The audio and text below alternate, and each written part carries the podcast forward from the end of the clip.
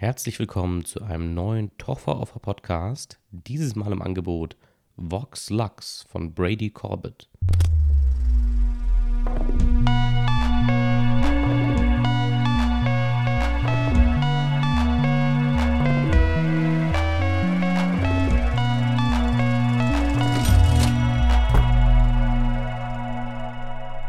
Vox Lux ist ein kleiner Arthouse-Film. Ich widme mich nun wieder in etwas ja, spezielleren Filmen, nachdem ich mich ja wieder mit Spider-Man Far From Home sehr im Mainstream bewegt habe, sogar gegen, entgegen meiner eigenen Ansage.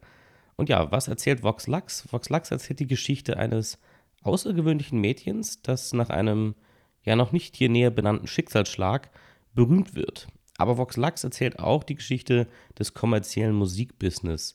Und hier brilliert wirklich Natalie Portman mal wieder als die Hauptfigur, als dieses Mädchen Celeste, die, ja, der wir im Verlauf ihres Lebens folgen, zuerst als Kind, dann auch als erwachsene Frau.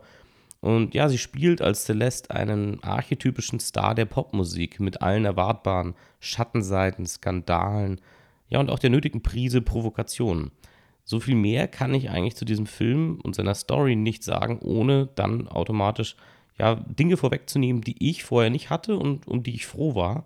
Jetzt habe ich mich also entschieden, und das musste ich mich entscheiden, mache ich dann überhaupt einen Podcast dazu, wenn ich eigentlich nicht so viel offen sagen kann.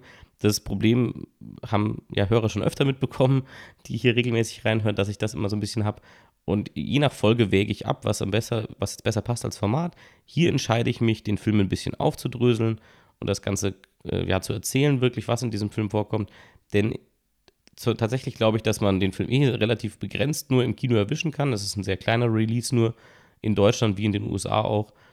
Und ja, wer Lust hat auf den Film, der will, kann ihn sich, glaube ich, trotzdem noch anschauen. Natürlich ist man nicht mehr ganz so unvoreingenommen. Man hat natürlich dann gewisses Wissen über die Geschichte. Aber bei Vox Lux würde ich sagen, zerstört es nicht den, den ersten Eindruck. Äh, es, ja, es prägt ihn zwar, aber eben nimmt dem, dem Film eigentlich seine Wirkung nicht wirklich. Denn der Film hat nicht so eine klare, stringente Handlung wirklich. Also er hat schon eine Geschichte und er hat schon eine, eine Charakterentwicklung. Aber das Ganze folgt jetzt weniger ja, überraschenden Wendungen. Also bis auf eine einzige, die tatsächlich die allererste Szene im Film ist. Und darauf gehe ich jetzt auch gleich ein. Das heißt, wer Voxlax komplett blind sehen will, der muss tatsächlich jetzt schon wieder abschalten, ehrlich gesagt. Denn ja, es ist schwierig, über, so, über den Film zu sprechen, wenn man nicht mal die erste Szene des Films ja, erwähnen darf, eigentlich, äh, weil das die einzige tatsächliche Überraschung im Film ist. Und das wird, geht aus den Trailern auch nicht hervor. Ich kann hier auch mal die Trailer loben.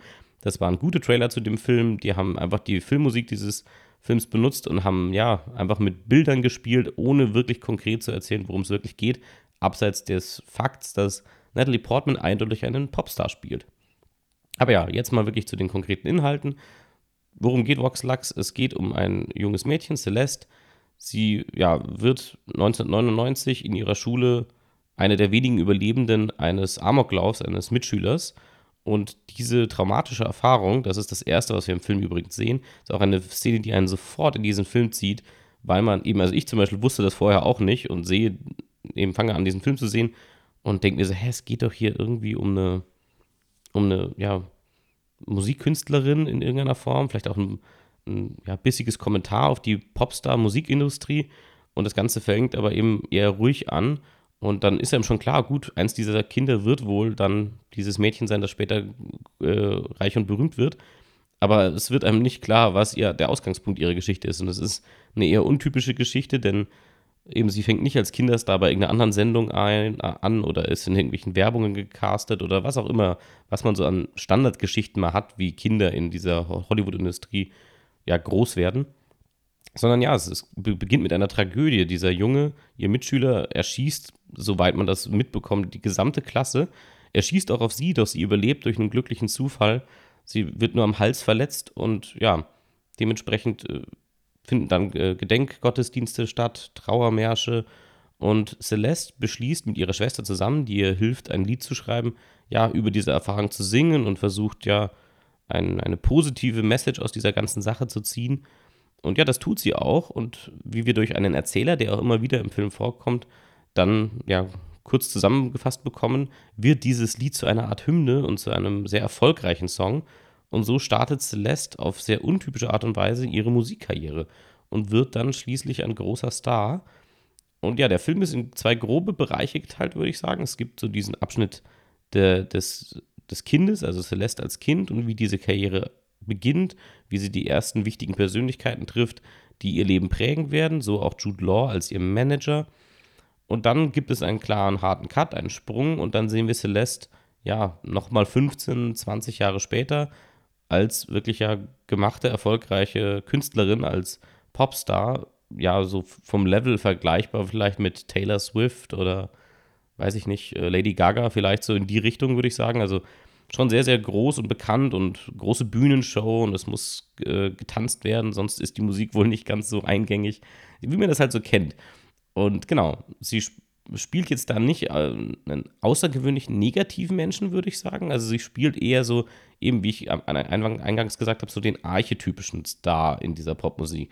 Das Ganze hat dann eben auch seine Schattenseiten und so, aber es sind schon eher so die, ja, im Grunde schon eher so die erwartbaren Schattenseiten, würde ich mal sagen. Dahingehend ist der Film jetzt auch nicht, ja, unglaublich originell. Das ist so der eine Kontrapunkt, den ich diesem Film beimessen muss.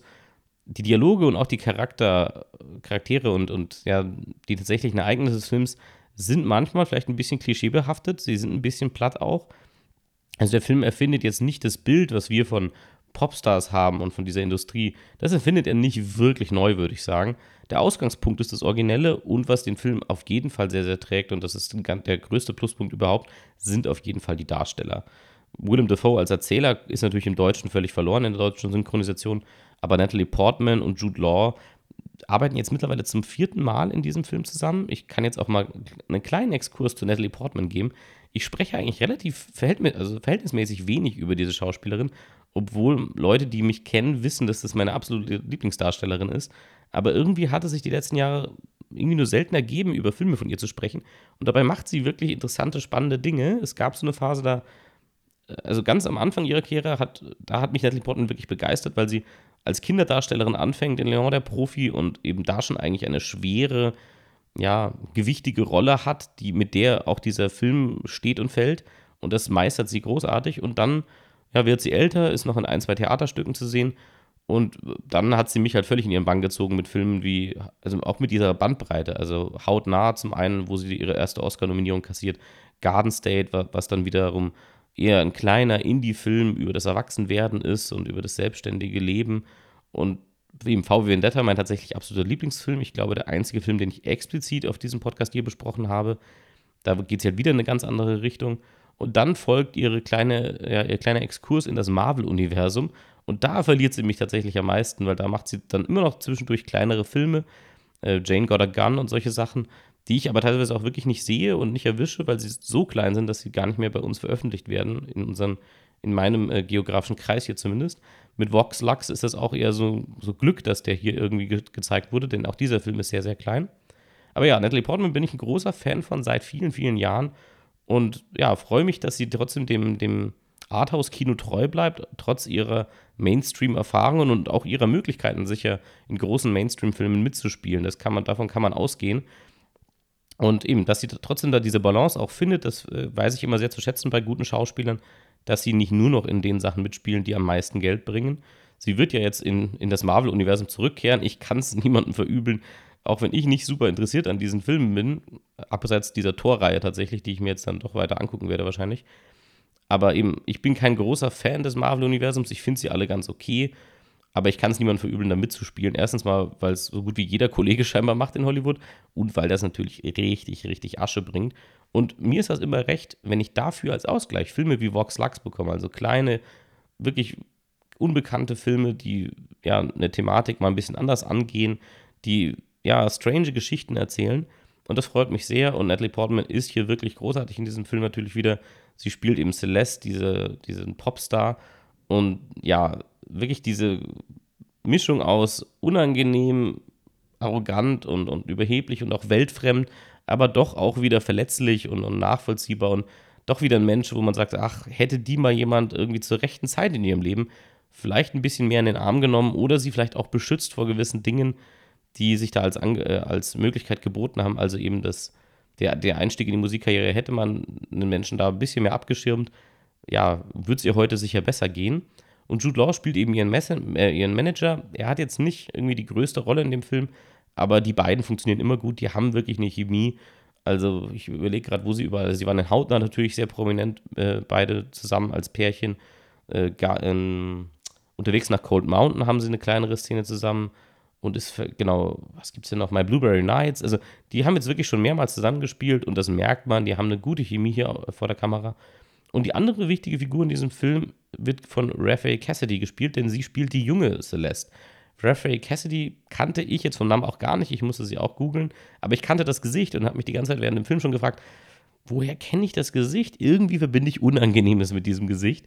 Und das liegt ganz klar daran, an ihrer Rolle in The Killing of, the of a Sacred Deer. Da spielt sie ja die Tochter von Colin Farrell und Colin Farrell wird mit einer ja mit einem sehr schweren Schicksal getroffen und das betrifft dann auch seine Familie und daraus äh, kannte ich sie und da war sie auch gut und ebenfalls wieder auch bei Killing of a Sacred Deer ein schweres Thema, nicht sehr locker, nicht sehr angenehm. Also diese Schauspielerin passt scheinbar auch ganz gut in ja leicht unangenehme oder verstörende Thematiken und das macht sie hier auch sehr, sehr gut, dass sie als, als junge Celeste. Das Witzige, was der Film tut, ist, und ich verstehe tatsächlich nicht warum, Raffi Cassidy spielt die junge Celeste. Das ist so die erste von zwei Stunden im Film. Und dann machen wir diesen Zeitsprung. Celeste ist erwachsen, Celeste ist jetzt Natalie Portman. Aber auch Celeste hat jetzt selbst ein Kind. Äh, Albertine, glaube ich, ist der Name. Albertine, ganz komischer Name. Und die Tochter von ihr wird wieder von Raffi Cassidy gespielt. Also sie hat eine Doppelrolle. Sie spielt Celeste und dann spielt sie später die Tochter von Celeste. Ich weiß nicht ganz, warum man sich dafür entschieden hat. Es ist jetzt nicht super störend im Film, denn tatsächlich habe ich auch kurz stutzen müssen, um mir sicher zu sein, ist es jetzt wirklich dieselbe Schauspielerin oder nicht? Denn sie sieht schon, sie ist ganz klar anders zurechtgemacht. Sie spielt das auch ein bisschen anders, diese Figur. Aber trotzdem ist es natürlich eine sehr, sehr eigenartige Entscheidung, eine Figur doppelt zu besetzen, einen Schauspieler. Und ja, ich bin nicht ganz hintergestiegen, warum. Vielleicht, so, also es hat sicher was Symbolisches an sich, dass man irgendwie so, ja, nochmal die junge Version neben der älteren Version stehen sieht, immer wieder in vielen Szenen von Celeste. Aber ja, so viel mehr als das konnte ich jetzt auf Anhieb nicht daraus lesen. Aber ja, das im Grunde ist die Besetzung, das ist auch die Story dieses Films. Es geht eben um den Aufstieg einer, eines Popkünstlers und um die Umstände dessen. Und während des Films passieren dann aber noch andere Dinge, denn irgendwie wird Popmusik in diesem Film nicht direkt jetzt negativ konnotiert. Also ich würde nicht sagen, nicht negativer als andere Mus als der Rest des Musikbusiness, als irgendwie ja an sich große Medienindustrien, in denen Leute verheizt werden. Also der Film nimmt da jetzt nicht äh, explizit, sagt jetzt nicht explizit, dass die Popmusik besonders äh, tragisch oder besonders äh, ja, negativ ist im Vergleich zum Rest. Aber ja, in dem Film passiert während, ja, so in der zweiten Hälfte des Films passiert nochmal ein Amoklauf. Und dieses Mal assoziieren sich die Täter ganz konkret mit Celeste und ihrer Musik, in ihrem Stil. Und der Film lässt es ein bisschen offen, was das soll und inwiefern, ja, aus Tragödien auch positive Dinge entstehen, so wie Celeste am Anfang ihrer Karriere eben, ja, im Grunde nur dadurch, dass ihr diese tragische Geschichte widerfährt, dadurch singt sie diesen Song, Später erfahren wir ja auch, dass das alles eher von ihrer äh, Schwester geschrieben wurde und sie da so ein bisschen den Ruhm einheimst, weil sie halt weniger Skrupel hatte. Aber der Film, ja, lässt das so ein bisschen in der Schwebe, warum, also in, welchem, in welcher Beziehung diese tragischen Momente stehen und wie, ja, Kunst das Ganze beeinflusst oder wiederum auch ähm, Kunst wird davon beeinflusst und Kunst beeinflusst wiederum ja, die, die täglichen Geschehnisse. Das stellt der Film so ein bisschen in den Raum. Also mit dem ersten Amoklauf ganz klar bedingen äußere Umstände, bedingen die Kunst. Also Celeste wird zur Musikerin, wird zur, wird zur großen Künstlerin, weil ihr Schreckliches widerfährt. Später passiert aufgrund der Musik scheinbar Schreckliches. Es wird nicht näher spezifiziert, es wird auch nicht näher darauf eingegangen, eingegangen was mit diesem zweiten Amoklauf, äh, was, was es damit auf sich hat. Es geht eher darum, wie ja die Figur von Celeste mit diesen Geschehnissen umgeht. Und in beiden Versionen bleibt sie gefasst. Sie bleibt als Kind gefasst und ruhig. Sie ist schon während des Amoklaufs das einzige Kind, was sehr, sehr ja, unverhältnismäßig ruhig und gefasst mit dieser Situation umgeht und mit dem Täter. Und letztlich eben auch da sehr, ja, es wirkt fast kalkuliert, es wirkt sehr besonnen fast, ähm, wie sie dann tatsächlich ihre Gelegenheit nutzt und eigentlich eine Karriere daraus macht. Also aus diesem Schicksalsschlag eben mit einem positiven Song, einem Popsong, ja, die Menschen erreicht und dann ja berühmt wird tatsächlich. Was man sonst zu dem Film sagen kann noch, also abgesehen davon, dass die Schauspieler großartig sind und auch der Einstieg wirklich sehr, sehr insz äh, intensiv inszeniert ist. Also diese erste Szene in der Schule, gerade wenn man noch nicht so wirklich weiß, was los ist. Aber ja, man hat sofort so eine dunkle Ahnung irgendwie. Als die Lehrerin fragt, ob sie schon vollzählig sind und das heißt, es fehlen noch zwei Schüler. Man hört die ersten schnippischen Kommentare über diese Schüler aus dem, aus dem Rest des Schulkreises, äh, aus dem Rest der Klasse. Und eben, man, man ahnt so was Düsteres und dann eskaliert das Ganze sehr, sehr brutal und auch sehr, ja, sehr real in seiner Inszenierung. Also es wird nicht sehr filmisch inszeniert. Das Ganze wird immer wieder mit, generell ist die Kamera in dem Film immer wieder sehr wackelig. Also es wirkt oft so ein bisschen dokumentarisch fast, als wenn jemand wirklich mitlaufen würde und diese Menschen in ihrem Leben verfolgen würde. Egal ob jetzt den Täter bei seinem Amoklauf, als auch Celeste später in ihrem Leben als Popmusikerin. Das Ganze wird auch gemischt mit so ja tatsächlich, also der ganze visuelle, Stil hat so ein bisschen was Archivaufnahmenartiges, so was Dokumentarisches. Es gibt zwischendurch auch immer wieder Montagen, also wo längere Zeitabschnitte sehr kurz zusammengefasst werden. Und das Ganze ist dann nochmal gröber gefilmt, ist, teilweise ändert sich das Format des Films auch. Und so hat man das Gefühl, dass man ja ein historisches Dokument hier fast äh, erlebt und ja im Grunde eine noch nicht wirklich zurechtgeschnittene Dokumentation über Celeste und ihren Aufstieg und ihr Leben sieht.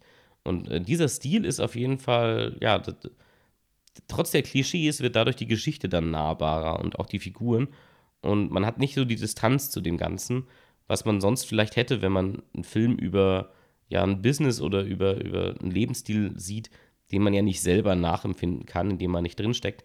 Aber der Stil des Films macht das Ganze greifbarer und macht diese Figuren auch realer und auch verletzlicher dadurch auf jeden Fall, weil die Kamera oft sehr nah dran ist und eben nicht so diesen, ja, diesen persönlichen, diesen Personal Space, wie man sagt, nicht einhält. Und deswegen, ja, manchmal hat es fast ein bisschen was auch was Paparazzi-artiges, wie nah wir Celeste kommen und eben, ja, sie keine ruhige Minute hat und eigentlich gar kein Privatmensch mehr ist. Also den Privatmenschen, die Privatperson erleben wir eigentlich ja schon. Also es ist, es, die Sachen, die sie sagt, äußert sie schon klar als Privatperson, aber trotzdem ist einem nicht klar, ob auch ihre Privatperson Teil ihres Images ist. Und so der, der unschuldige Mensch äh, von Celeste, also die unschuldige Person, die existiert eigentlich im Grunde gar nicht in diesem Film, denn das einzige bisschen, was wir sie, wo wir sie unschuldig erleben, wäre in der Schule und diese Schulsituation wird ja sofort durch diesen Amoklauf gebrochen. Und ja, deswegen, also diese, ähm, dieser Stil ist interessant. Der Film hat auch eine Aktstruktur. Also es gibt wirklich einen Prolog, es gibt äh, mehrere Akte und es gibt auch ein Finale. Und mir ist nicht ganz klar, warum er das so gewählt hat. Also es, es, wäre für mich jetzt nicht unbedingt nötig. Dadurch sind natürlich Zeitabschnitte vielleicht leichter erkennbar. Aber ja, äh, auch eine Wahl, die ich nicht ganz verstanden habe, die aber auch nicht störend auffällt. Also der Film hat eben, zieht wirklich in seinen Bann am, am Anfang schon durch diese Szene und wird dann etwas ruhiger. Wir beobachten dann im Grunde einfach nur noch so, wie Celestes Leben verläuft. Und wie gesagt, diese Ereignisse, die ansonsten so passieren und auch die Dialoge und die Charaktere, sind manchmal schon sehr das, was man erwartet, schon etwas platt, schon etwas eindeutig das, was man sich selber zusammenreimen würde über die Popindustrie und über ja, kommerzielle Kunst, sage ich mal. Aber eben durch den Stil und vor allem auch durch die Musik, das muss ich noch erwähnen. Ähm, die Songs, die Natalie Portman singt, äh, sind von Sia teilweise geschrieben, aber der eigentliche Soundtrack des Films wurde von Scott Walker geschrieben. Scott Walker ist mittlerweile verstorben tatsächlich, habe ich festgestellt, in diesem Jahr, also im März, glaube ich. Ähm, das war sein letztes Werk, soweit ich das mitbekommen habe. Und manche seiner Stücke sind wirklich sehr, sehr opernhaft und dadurch sehr eindringlich. Also sie brechen teilweise mit diesem, mit der Popmusik, die im Film ansonsten ja gespielt wird und auch von Natalie Portmans Figur gesungen wird. Und ja, also ich fand den Soundtrack schon sehr eingängig im Trailer, da wird er auch verwendet. Besonders das Stück Druggy, wenn ihr das tatsächlich euch mal anhören wollt, Druggy von Scott Walker, ähm, fand ich sehr, ja, ja, fast schon wie sagt man, äh, Haunting im Englischen, jetzt fällt mir das deutsche Wort natürlich nicht ein. Ähm, ja, eben, also es sucht einen ein bisschen heim und der ganze äh, Score ist ein bisschen opernhaft, eindringlich und auch, ja, auch unangenehm. Und es fühlt sich nicht sicher an, es fühlt sich auch nicht natürlich an, in dieser Welt zu leben, in der Celeste lebt. Und die Musik bringt das sehr, sehr, sehr gut rüber. Aber ansonsten gibt es da nicht so viel mehr noch zu sagen. Also, das sind so die positiven und auch die negativen Aspekte dieses Films. Im Fazit würde ich sagen, dass das eben ein poetischer Film ist. Er ist definitiv nicht für alle gemacht. Es ist ein spezieller, kleiner Streifen, der ja trotz teilweise erwartbarer Abläufe, ähm, dank der großartigen Darsteller und dieser, diesem ungewöhnlichen Blickwinkel durch, dieses, ja, die, durch diesen dokumentarischen Stil, bietet dieser Film doch sehr viel. Und ich habe es nicht bereut, ihn gesehen zu haben. Er ist, er ist sonderbar, er ist intensiv. Und eben, also die Schauspieler sind einfach großartig. Wenn ich so ein bisschen empfehlen würde oder einordnen würde, wem dieser Film gefallen würde, dann würde ich sagen, so, wenn man jetzt zum Beispiel Birdman und Black Swan so ein bisschen vermischt. Also der Film hat definitiv auch Ansätze von Black Swan. Da geht es ja auch um den Aufstieg und ja, so ein bisschen den Wahnsinn eines Künstlers. Äh, eben abermals gespielt von Natalie Portman als Balletttänzerin. Und der Film hat schon ganz klar, ja, also er, erinnert schon daran. Es ist ein bisschen, als wenn man, ja nicht ein Remake, als wenn man das ganze Remake hätte und gesagt hätte, okay, jetzt, jetzt gucken wir das mal in Richtung Popmusik an. So eindeutig würde ich nicht sagen, dass es ist. Aber doch, es ist schon, ja, so ein Nachgeschmack von Black Swan, würde ich fast sagen, ist da mit drin. Und ich kann den Film empfehlen für alle, die was, ja, Sonderbares, was, äh, was Eigenartiges sehen wollen und eine Geschichte, die man vielleicht nicht tausendmal überall sieht. Klar sind die Dinge, die behandelt werden, schon erwartbar. Also die Popmusik wird schon so dargestellt, wie man sich das ja selber vorstellen würde. Und trotzdem ist es interessant und trotzdem ist es äh, eine Geschichte, die wir nicht so oft bekommen. Normalerweise bekommen wir ja gerade so, also gerade in den letzten Jahren vor allem, bekommen wir ja Musikergeschichten oder Geschichten über Musiker sind jetzt aktuell wieder Biopics sehr, sehr groß im Kommen mit Queen und Rocketman. Und das sind alles Geschichten, die ja letzten Endes von Erfolgsgeschichten erzählen und von positiven Geschichten, von Leuten, die ganz groß rausgekommen sind und deren Musik für immer für sie stehen wird und ein, ein Erbe und ein Zeichen setzen wird, lange nachdem sie ge gegangen sind. Und Vox Lux, durch die, ja, durch die Tatsache, dass es eine fiktive Story ist, muss das sowieso schon mal nicht tun und eben kann auch mal wieder so ein bisschen eine ja, unangenehmere Version dieser, dieser, dieser Industrie erzählen. Und mich hat das sehr unterhalten. Kann ich empfehlen. Vor allem allein schon für die Schauspieler. Das habe ich jetzt, glaube ich, zehnmal gesagt. Und ja, so viel mehr gibt es zu Voxlux nicht zu sagen. Das wär's vom Toffer Podcast. Bis zum nächsten Mal.